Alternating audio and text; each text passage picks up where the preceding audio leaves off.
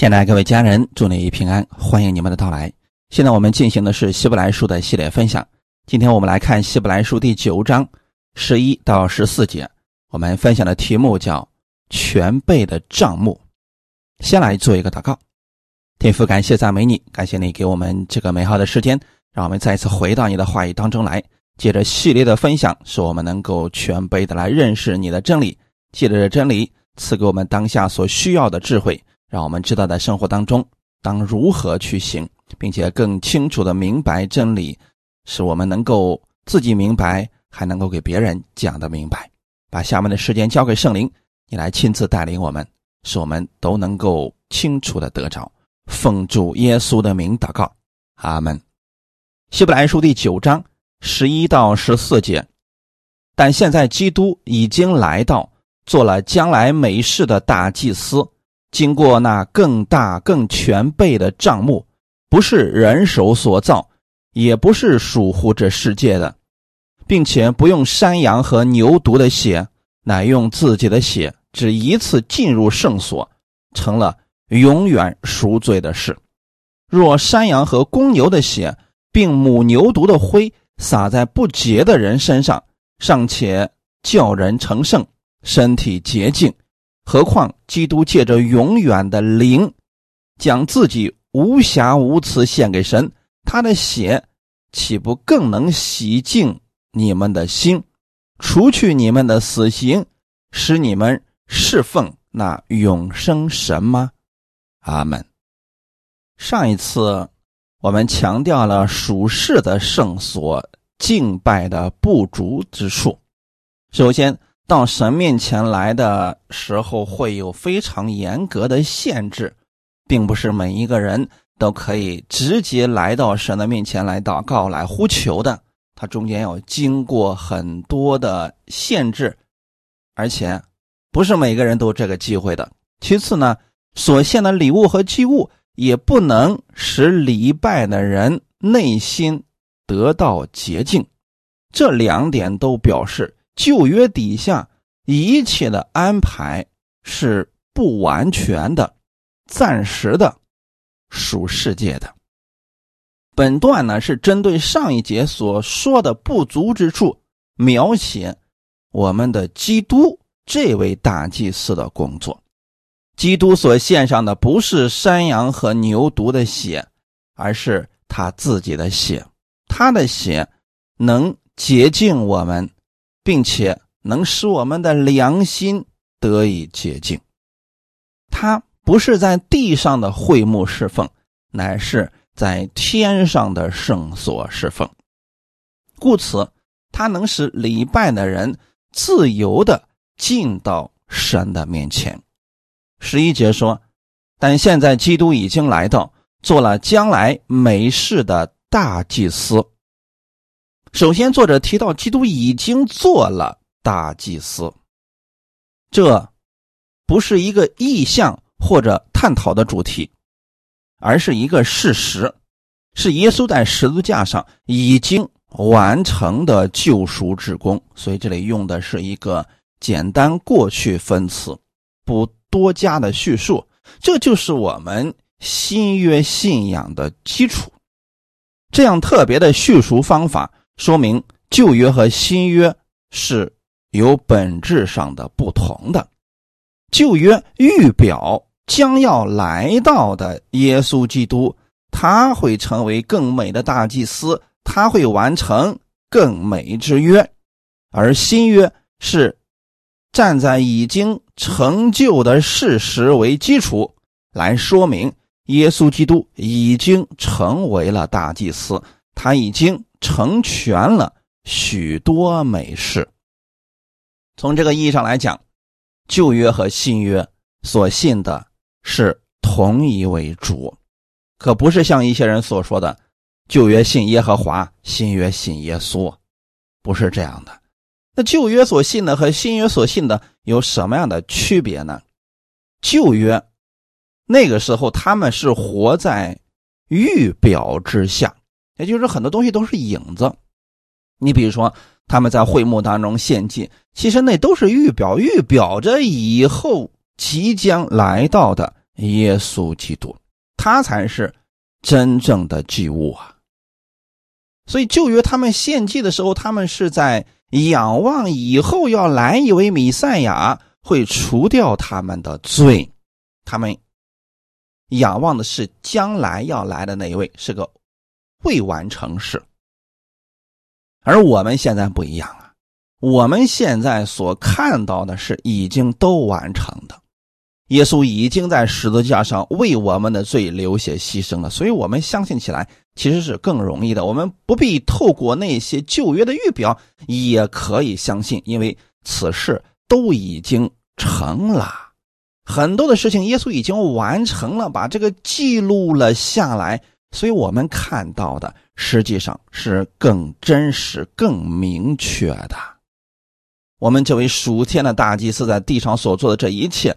都给我们表明了他的救赎之功已经完成了，阿门。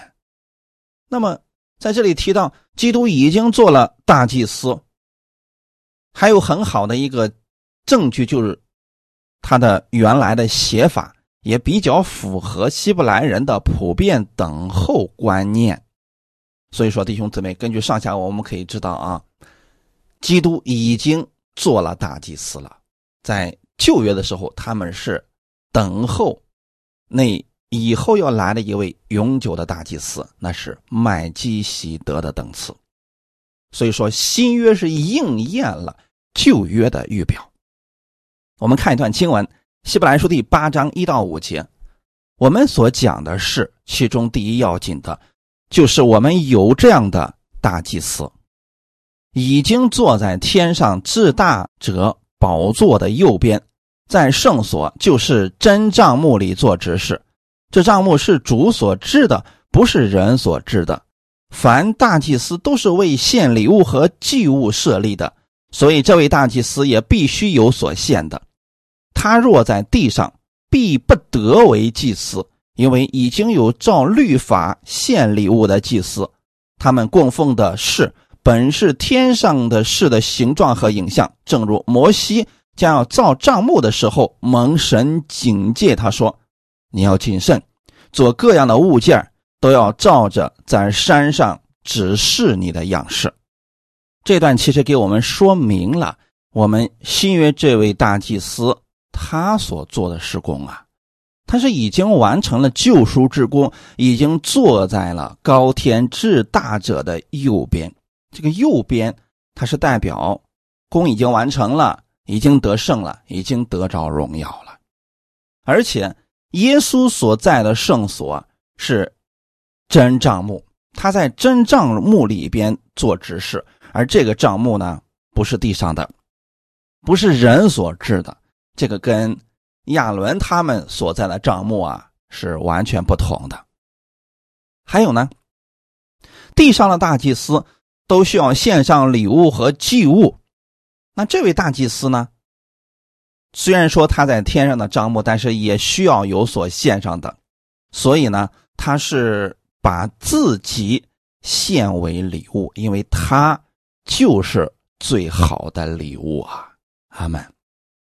并且呢，即便是摩西在地上所造的帐幕，他也是照着天上式的形状和影像造出来的呀。也就是说，摩西他所造出来这个账目，不是他凭空想象出来的，乃是神让他照着天上的账目的样子做出来的一个影像。换句话来讲呢，这个只不过是一个模型。他们在这个账目里边的侍奉，最终还是要回到实体，那就是天上的圣所。所以。神告诉摩西的时候说：“啊，你要谨慎，做各样的物件都要照着在山上指示你的样式。如果说摩西乱造胡造的话，他就无法说明以后那位真账目的样式了。旷野的旧的账目时代已经过去了，来接的是比他更大、更全备的。”账目，也就是我们所说的天上的圣幕，哈利路亚！所以这个对比的方法，要说明的意思是很明确的，意义是很重大的。这里作者用定冠词来说明，这是唯一的全新的账目，没有任何物件能与这个属灵的账目相比较了，而这个账目也无需再改进。阿曼，已经是最好的了。所以这里用的是经过那更大更全备的账目，不是人手所造，也不是属乎这世界的。阿门。那么耶稣到底去哪里服侍的呢？彼得前书三章二十二节，耶稣已经进入天堂，在神的右边，众天使和有权柄的，并有能力的都服从了他。所以耶稣是在天上。你可以把将来的天堂比作是一个巨大的圣所，而耶稣就在那里服侍了。哈利路亚！他在地上已经成全了救赎之功，就说明他大祭司的工作已经完成了。既然在地上的帐幕圣所和至圣所的路已经都打通了，那么说明通往。天上的至圣所的路也已经打通了，借着耶稣，我们可以直接到天父的面前。希伯来书第四章十六节，所以我们只管坦然无惧的来到施恩的宝座前，为要得连续蒙恩惠，做随时的帮助。这段经文其实是给我们一个莫大的安慰啊！任何时候，如果你有需要，就可以坦然无惧的来到施恩的宝座前。这在旧约的圣幕里面可没有这样的机会啊！任何一个人，不管是祭司还是大祭司，他们来到神面前都不是坦然无惧的，而是恐惧战惊的。因为他们身上的罪的问题没有被彻底的解决，他们就算要为百姓赎罪，他还得先为自己和自己的家人赎罪啊！所以他们进圣墓的时候，心里边是恐惧战惊的，生怕哪一点没做好被神击杀了。而耶稣不一样，耶稣是我们的大祭司，他所献上的礼物也是最好的。阿门。而且呢，他的工作已经被天父认可了，是他。打通了圣所和至圣所的路，我们靠着耶稣的血，给我们开了一条又新又活的路。所以说，借着耶稣基督，我们才可以坦然无惧的来到施恩的宝座前。因此，我们每一个人在神面前，真的没什么可夸的。我们所有的荣耀、能力呀、救恩呢，都是。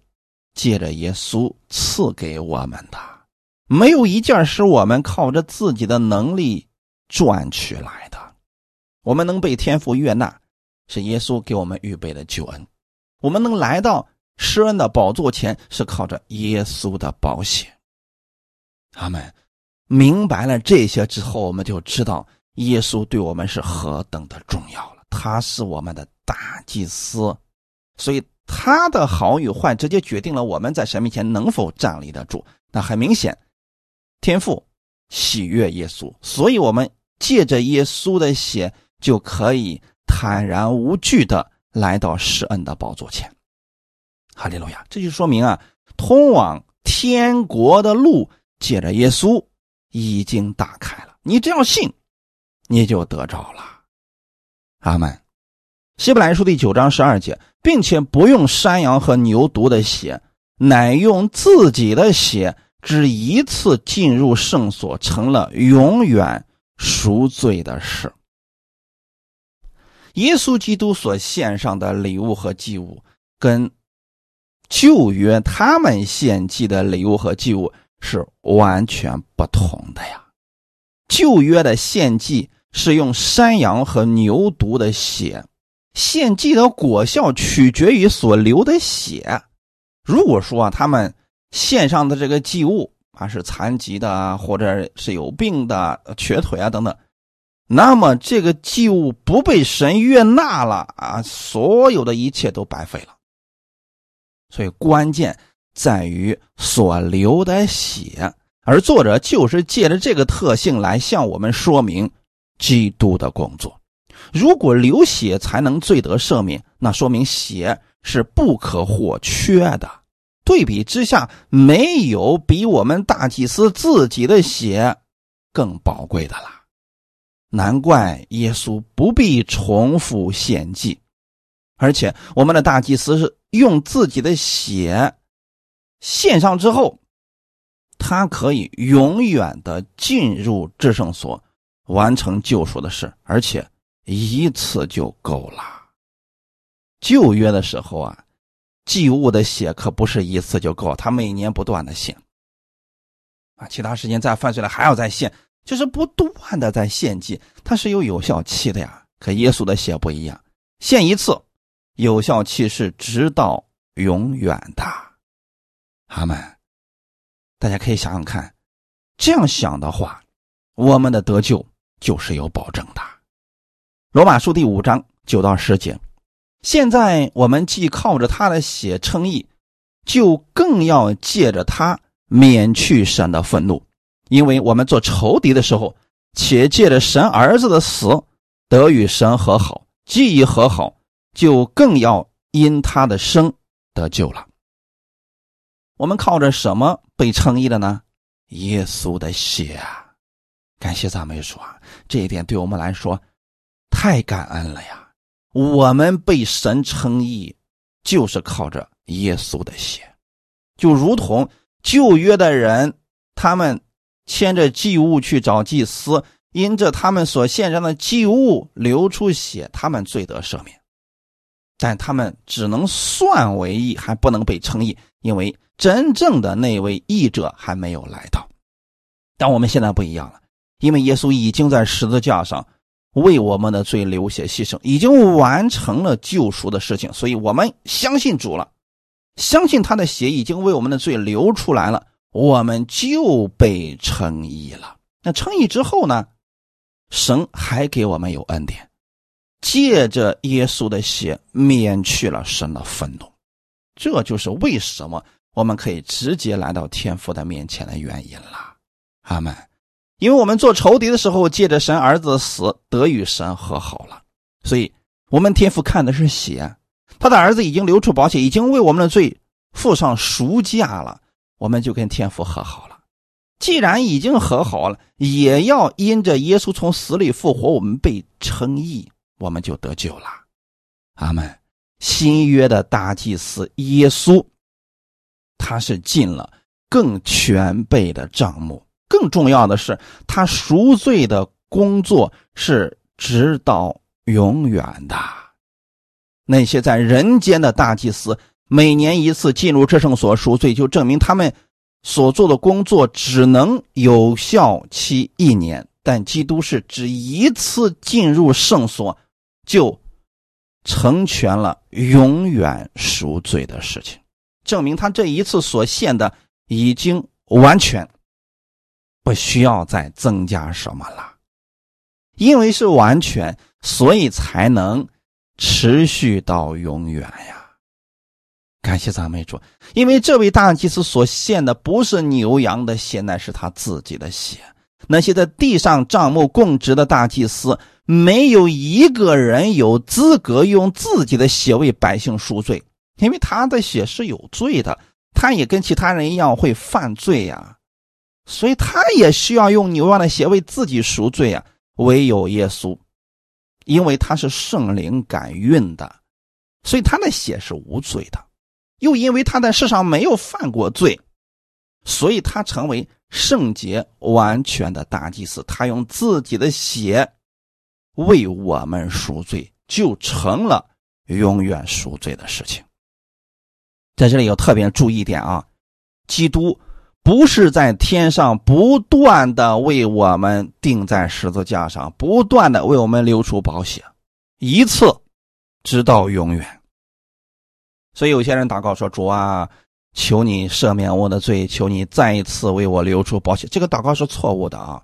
耶稣的血只流出一次，它的功效是直到永远的，就是那一次。圣经上。记载的那一次，所以他回到天上之后不用再流血了，他的工作已经完成了，他现在坐在天父的右边了。阿门。所以我们要正确来理解耶稣所成全的救赎之功。另一方面呢，像这样用自己的血赎罪、成全到永远的大祭司，他肯定不是在地上的暂时的账目，因为地上的账目啊承受不了他的这个施工的果效，所以耶稣是进入了更全备的账目里边，在那里有他供职的地方。他是必须供职于天上更美的帐目之中，阿门。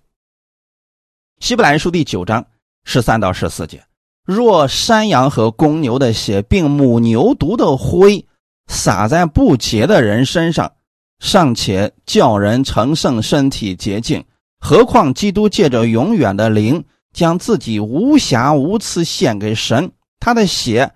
岂不更能洗净你们的心，除去你们的死刑，使你们侍奉那永生神吗？按照旧约献祭时候的规则，其中祭牲以公牛犊和公山羊为最贵重。我们来详细看一下这一段：凡受膏的祭司或者全会众误犯了罪，就要用一只没有残疾的公牛犊。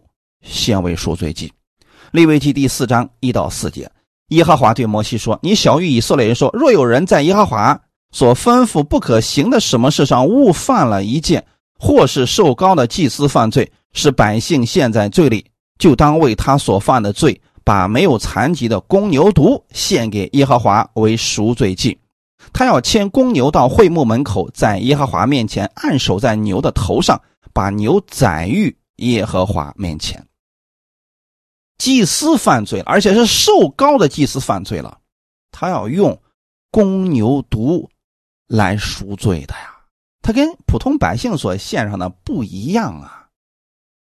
所以在这里，我们一定要清楚啊，为什么在利未记里边提到啊，怎么献祭会有那么多？有时候公牛犊，有时候母牛犊，有时候公山羊，有时候母山羊，怎么会不一样的？因为人不一样，所以他献上的祭物也是不同的。那如果说是官长犯罪了，就要用一只无残疾的公山羊或者母山羊为赎罪祭。立位记第四章二十二到二十四节，官长若行了耶和华他神所吩咐不可行的什么事，误犯了罪，所犯的罪自己知道了，就要牵一只没有残疾的公山羊为供物，按手在羊的头上，宰于耶和华面前，在翻祭生的地方。这是赎罪祭，你们看见了没有？因为在地上的人，他所在的职分不同，所以献上的祭物也是不同的。你说你明明是受高的祭司，你还去犯罪了，所以你付上的代价要比其他人要大得多呀。而作为官长，你要是犯了罪的话，那你要献上的是公山羊啊，这个公羊的价格也是不便宜的啊。除了这些赎罪的牛羊。大祭司还另外用一只无残疾、没有负恶的红母牛宰杀焚烧，将母牛的灰收存，为那些沾染了不洁啊，比如说摸了死物啊，或者呃摸了坟墓啊等等这样不洁的人，调制除污水洒在他们身上，使他们得洁净。这个相关的经文是在民数记十九章，我们来读两节。民数记十九章十一到十三节，摸了人死尸的，就必七天不洁净；那人到第三天，要用这除污秽的水洁净自己，第七天就洁净了。他若在第三天不洁净自己，第七天就不洁净了。凡摸了人死尸不洁净自己的，就。玷污了耶和华的帐幕，这人必从以色列中剪除，因为那除污秽的水没有洒在他身上，他就为不洁净，污秽还在他身上。所以在旧约的时候啊，在神面前服侍或者活在神的律例典章之下，其实是有很多规矩要去守的。今天在新约之下，我们没有守这些，乃是因为耶稣在十字架上都替我们完成了。否则呀，祭司有祭司要献上的，官长犯罪了有官长所要献上的，百姓犯罪了有百姓所要献上的。富人犯罪有富人所要献上的，穷人献犯犯罪了有穷人所要献，他们有很多的规矩的呀。那么还有一个是什么呢？人摸了死尸就不洁净。你比如说家人有人去世了，好摸了死尸，那是不是就不洁净了？还有呢，你比如说动物死了，就像圣经里面提到了参孙，他看到有一只狮子死了，他就摸那个狮子，那就属于不洁净。摸了人死尸的就被七天不洁净。这里专门指的是尸身啊，人的尸首摸了之后呢，那七天不洁净怎么办呢？那这个时候你总不能说我去献上其他的啊？不是，啊这个时候洁净的条例就不是这个了。那个人到第三天的时候就要用这除污秽的水洁净自己。那这个除污秽的水从哪里来呢？刚才我们提到了啊，就是用一只无残疾未负恶的红母牛。宰杀焚烧，这个红母牛必须是全身啊没有一根杂毛，全身都是通红的纯种母牛啊。这样的母牛呢，烧了之后，把他的灰啊收藏起来。那如果有人摸了死尸的话，就用这个灰啊，哎，调制除污秽的水，然后呢，在这个人第三天的时候啊，用这个水洒在这个人的身上，哎，这个人。就除去了污秽，这个意思是什么呢？因为他摸了死尸，所以用母牛犊的灰代替他摸死尸的这个罪，他就洁净了。那如果说那个人到第三天他没有洁净自己，到第七天他就不洁净了，那怎么办呢？如果不洁净了，他就玷污了耶和华的账目。那得按照旧约的律法来讲，这个人就要从以色列中剪除了。所以大家可以想想看，在律法之下活着，那是何等的恐惧啊！这里只是给你们讲了一下摸了死尸的，你们仔细去读立位记和民数记，你就知道那有多少条例是以色列百姓要去遵守的呀。犯了一条，很有可能就是死啊。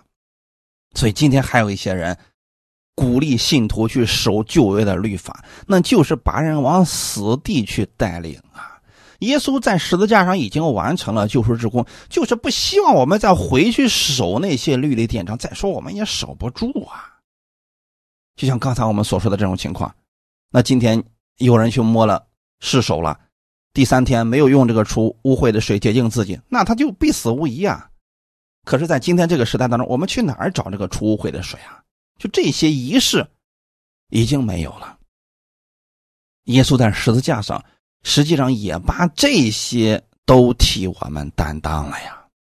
如果这些牛羊的血以及母牛犊的灰所调制的除污秽的水，尚且叫人身体得洁净，更何况神。儿子基督的血，岂不更能洁净我们的身体吗？除去我们一切的污秽吗？这实际上是一个对比啊！我给大家讲过很多次，在希伯来书当中有很多的对比，旧约和新约的对比，律法和恩典的对比，啊，旧约各种条例和耶稣的对比，还有呢，就是各种的献祭制度。和现在耶稣已完成之功的一个对比，这些对比是让我们看出来新约更好，不是原来那个不好，是后来者更好。就拿刚才我们所说的这种情况，你说如果没有耶稣在十字架上替我们完成救赎之功的话，我们都得去做这些事情，那是不是很累呢？所以以色列百姓他们有很多的事情。要去寻求神，而祭司每天不断的忙碌，根本没时间坐下来，这就是原因了。可耶稣不一样啊，人家是完成了救赎之功，然后就坐下来了。所以在新约之下的服侍，如果你还跟旧约一样忙的都没有时间坐下来，那就说明这个服侍可能出问题了。或许啊，就是照着旧约的样子在服侍啊。我们可以想象一下，连旧约牛羊的血为赎罪的人献上之后。尚且有一年的功效，那基督的血呢？他肯定是直到永远的。像一些人所说的呀，天天的在神面前认罪，天天让耶稣上十字架流出宝血，洁净他的罪，这个肯定不正确啊！你想，耶稣的血难道一天的功效都没有了吗？这就是说，他们没有明白耶稣的血的工价到底是多久的。在这儿呢，给大家解开一段经文。约翰一书第一章七到十节：我们若在光明中行，如同神在光明中，就彼此相交。他儿子耶稣的血也洁净我们一切的罪。我们若说自己无罪，便是自欺，真理不在我们心里了。我们若认自己的罪，神是信实的，是公义的，必要赦免我们的罪。洗净我们一切的不义。我们若说自己没有犯过罪，便是以神为说谎的，他的道不在我们心里了。阿门。这段经文的前提是针对不信者，他不是对信徒讲的。对信徒讲的是在约翰一书第二章一开始是对信徒讲的，你们可以去读一下。那既然这段是对不信者讲的。那么，首先就来看一下，我们若在光明中行，那就是有一些人他没有信耶稣，但他认为他在光明中行。这里作者用了一个假设：我们若在光明中行，如同神在光明中，就彼此相交。他儿子耶稣的血液洁净了我们一切的罪。也就是说，如果有一个人在光明中行，他怎么样才算是在光明中行呢？那就是如同神在光明中，他就是跟神一样在光明当中。他是怎么在光明当中的呢？神的儿子耶稣的血洁净了他一切的罪，也就是他之所以能在光明中，是因为耶稣的血洗净了他的一切的罪。把他从黑暗当中牵到了光明之中，哎，不是人的好行为啊！因为有一些人呢，他认为自己的行为很好，他就觉得说我已经在光明当中，我肯定是天国里的人，我行为这么好，所以在这儿做人是想强调：如果你真的在光明中，那只有一个方法，就是耶稣的血洗净了你一切的罪。除此之外啊，都不算是了。那还有一些人说我是没有罪的，意思是什么？他认为自己的行为很好，不犯罪。有人说真有这样的人吗？还真有啊。有一些异端，他就声称自己不犯罪；还有一些呢，比如说一些宗教人士、法利赛人啊等等，他们认为自己的行为已经无可指摘了，所以他说自己是无罪的。如果说有人说自己是无罪的，这肯定是不信的啊。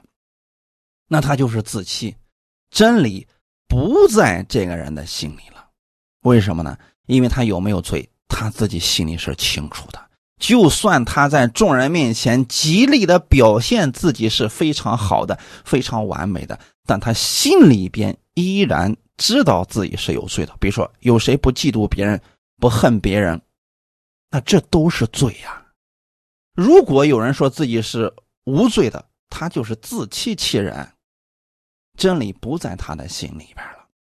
那第九节说：“我们若认自己的罪，神是信实的，是公义的，必要赦免我们的罪，洗净我们一切的不义。”这又是什么意思呢？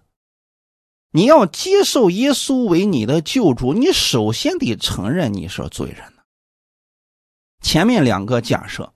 他们是不愿意承认自己是罪人的，因为第一个说我已经在光明中行了啊，就是我也不是在黑暗当中的人；而另外一个说我本身就是无罪的呀。这样的人他不承认自己是罪人，他又怎么能够需要耶稣呢？所以说，今天一个需要耶稣的人，首先要承认自己是个罪人如果连罪人都不承认，他就不需要耶稣了。为什么我们在来到耶稣面前做绝志祷告的时候，我们一定要说：“主啊，我承认我是一个罪人。”因为只有你认识到了你是一个罪人，你才能需要耶稣的救赎。如果一个人不觉得自己有罪，觉得自己很光明正大、正直是义人，他就不需要耶稣来救他了。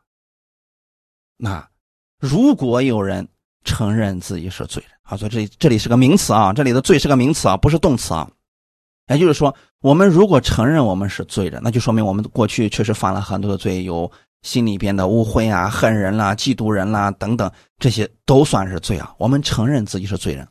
当你承认你是罪人的时候，神是信实的，是公义的。在这一方面，为什么神是信实的，是公义的呢？因为你是来到耶稣面前，承认你是罪人，你需要耶稣来拯救你，那么神就能够赦免你的罪，洗净你一切的不义。为什么呢？因为你信的是耶稣啊！你相信耶稣在十字架上为你的罪流血牺牲，三天后从死里复活了。你因信被称义了。你相信的是耶稣的血已经洗净了你一切的罪，因为你如此相信，那么神也是信实的，是公义的，就说好，因着你这个信，他就赦免你的罪。确实，神儿子耶稣也洗净了你一切的不义，因为这个事情已经完成了。而我们又把这个事情拿出来说：“主啊，耶稣曾经为我的罪流血牺牲，我相信。”那么天父就必须要承认这个呀，因为神他要对他过去所说的话负责的。耶稣已经在十字架上成就了救赎之功了，只要有人相信耶稣的。所成之功，天父就认可他，那这就是神的信实，就是神的公义了。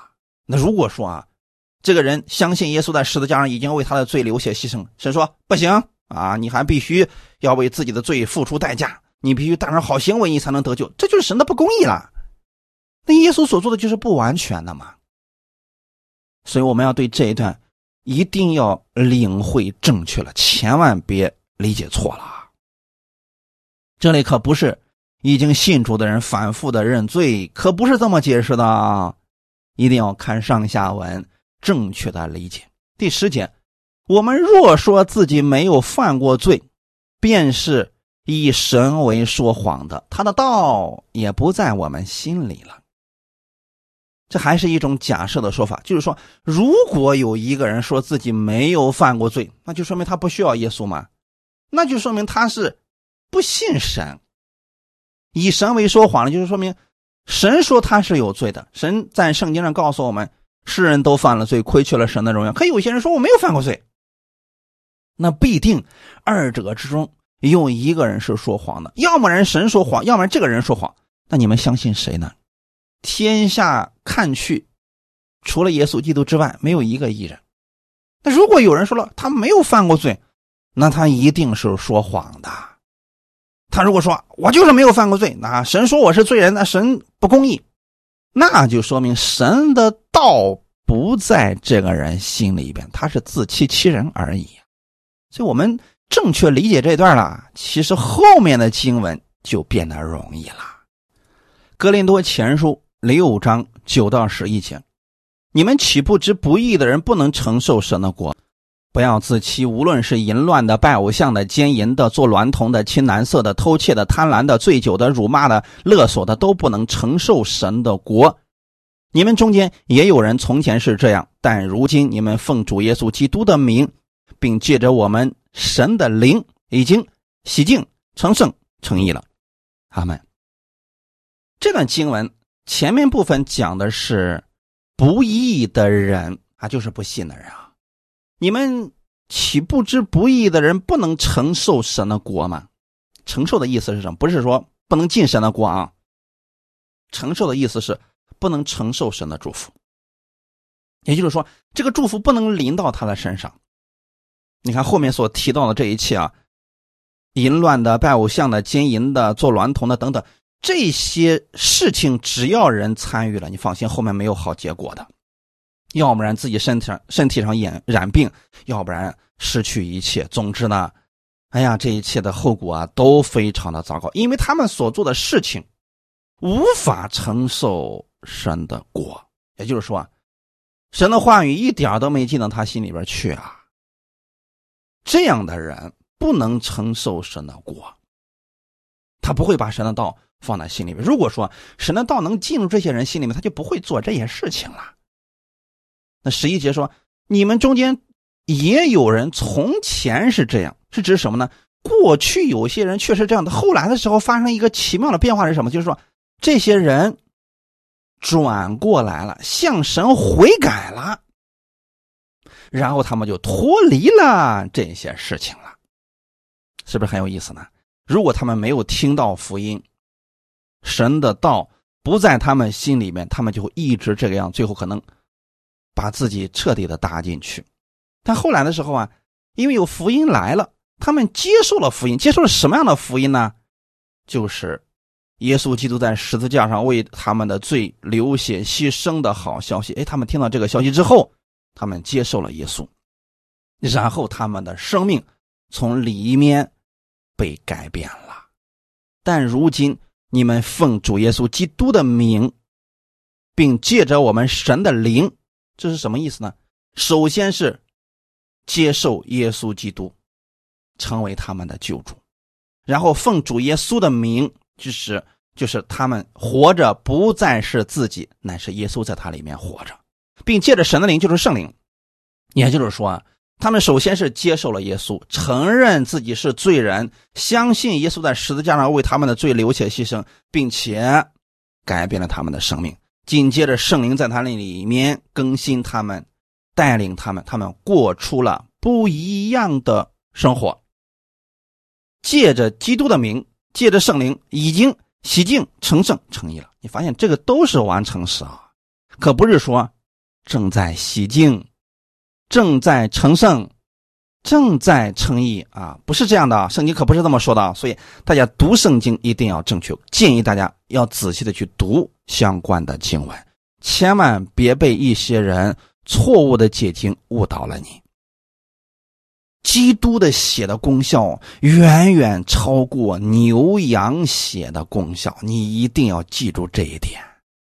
如果像一些人祷告呢主啊，求你流出宝血，再一次洁净我的罪，那就说明耶稣的血跟牛羊的血差不多，需要不断的洁净，需要不断的献上，这就是有问题的。不是这样的，圣经上从来没有说过，我们需要耶稣的血不断的洁净，不断的流出宝血，不断的洁净我，不是这样的。耶稣的血已经洁净了我们，这个事已经完成了。阿门。为什么呢？他是借着永远的灵而献的，旧约的祭物都是借着人间的祭司，借着礼物献上的；而新约的祭司是基督，他所献上的祭物是他自己，他将自己献上，是借着永远的灵，就是圣灵，因为他本身就是由圣灵感孕而到这个世界上的，由圣灵引导而。胜过魔鬼各样的试探，又是靠着圣灵的能力行事。他的一生是完全顺服圣灵而献上自己，阿门。所以说他是借着永远的灵献上的，而且呢是无瑕无疵的献给神。也就是说，他本身他的身体就是洁净的，他的血是洁净的，本来就是无瑕无疵、完全圣洁的，就如同旧约那些无残疾。无疾病的羔羊是一样的，只不过旧约的羔羊呢，他只是那没有像人那样去犯罪啊。但基督不论是里面还是外面，不论是身体上还是心灵里边，他都没有犯过罪，都是无瑕疵的，所以他才成为那完美的祭物啊，是合格的赎罪羔羊啊。只有这样的羔羊，才能满足神律法公义所要求的一切。耶稣，他把自己献上，是因为他自己的身体本身就是这样的。阿门。还有一个呢，能洁净人的心呢，能洁净人的良心呢。你看啊，旧约当人犯罪了，他牵着牛羊、斑鸠或者是鸽子等等祭物去献祭。每次当他们看到这些祭物，就使他们想起罪来。而且呢，牛羊的血只能遮盖人的罪，却不能永远的将罪孽除去，不能除罪的。所以他们的心也无法借着这些牛羊的血真正的得到改变。就说他们真的想胜过这些罪，想不犯罪，可是他发现越努力越胜不过呀，因为这些祭物没有这个功效啊，它无法让人的心成为圣洁。但基督的血不一样，它是完全洁净了人的良心。说弟兄姊妹，旧约献祭让人想起罪，新约我们来到基督面前，是让我们想起来，我们的良心已经被洁净了，我们已经被称义了，是要消除人良心里边的定罪和控告，使人得着清洁的心，可以乐意顺从神的话语，追求。圣洁的生活，阿门。还有什么功效呢？能除去人的死刑。死刑你可以理解为走向死亡啊，等等啊，或者说在罪和死的律之下，他不得已犯罪的一些事情，这些都叫做死刑。牛羊的血虽然使人暂时的免去身体上的死的刑罚。却不能除去人的死刑，就是说，人们就算在旧约的时候刚刚献过祭，可能第二天又会犯罪了。这个死刑吧，他们除不掉。但基督的血不一样，基督的血为我们流出来之后，首先是我们里面有了圣灵了，有了圣灵之后，那就不一样了。只要你愿意顺从圣灵而生活，圣灵就能带领你过不犯罪的生活。阿门。所以说啊，圣灵能帮助人更新和改变，远离罪恶，但旧约靠自己做不到的。阿门。所以在圣灵之下，人是可以越来越像基督，从而除去死刑的。阿门。最后一个能使人侍奉永生神。感谢主啊，神是个灵，所以拜他的。需要用心灵和诚实来拜他。在旧约的时候啊，你发现不是每一个人都有资格去侍奉神的呀，因为什么呢？他们身体上有罪呀，所以他们没有资格去侍奉神。除了立位支派的人之外，其他的支派你敢进入圣所，那就是死路一条啊。可新约之下不一样了，耶稣他把自己献上，把这一切旧约的规则都成全了。给我们带来了新约，所有相信耶稣的人，不管你是不是立位之派的人，不管你是不是亚伦的后裔，你都可以去侍奉神了。哈利路亚！这一点上，新约可比旧约好多了呀，并且呢，我们今天是在圣灵的引导之下去侍奉神，我们是何等的蒙福啊！所以从这个意义上来讲，是作者想让我们明白啊，耶稣在十字架上所完成的救赎之功，给我们带来了多么大的恩典呀！这是旧约那些人想都不敢想的呀。阿门。所以我们真的该感谢耶稣在十字架上为我们成就的救赎之功啊，使我们可以亲近神，使我们可以得着神的恩典，还能够去侍奉神。多么大的荣耀！感谢赞美主，愿今天的分享能给你带来一些帮助。我们一起来祷告，天父，感谢赞美你，耶稣基督在十字架上已经完成了救赎之功，把我们已经带入到了新约之下。他是最完美的大祭司，他已经在那全备的帐幕当中，坐在了天堂里边，在天父的右边了。他已经得胜了。我们今天活着不再是自己，乃是基督在我里面活着。我知道我的生命已经跟原来不一样了。我里边拥有基督的生命，无论我往哪里去，我知道圣灵都会与我同在，他会帮助我更新我的心思意念，让我活出基督那样荣耀的样式来。天父，谢谢你能够使用我，让我能够分享真理，让我能够成为这福音的战士，让我能够成为祝福的管道。感谢赞美你，让我能够服侍你，这是我一生当中最大的荣耀了。感谢你给我们这样的机会，让我能够参与到你的施工当中来。主啊，请给我智慧和口才，让我把福音传出去，使更多的人明白你这样的福音，明白这好消息。一切荣耀都归给你，奉主耶稣的名祷告，阿门。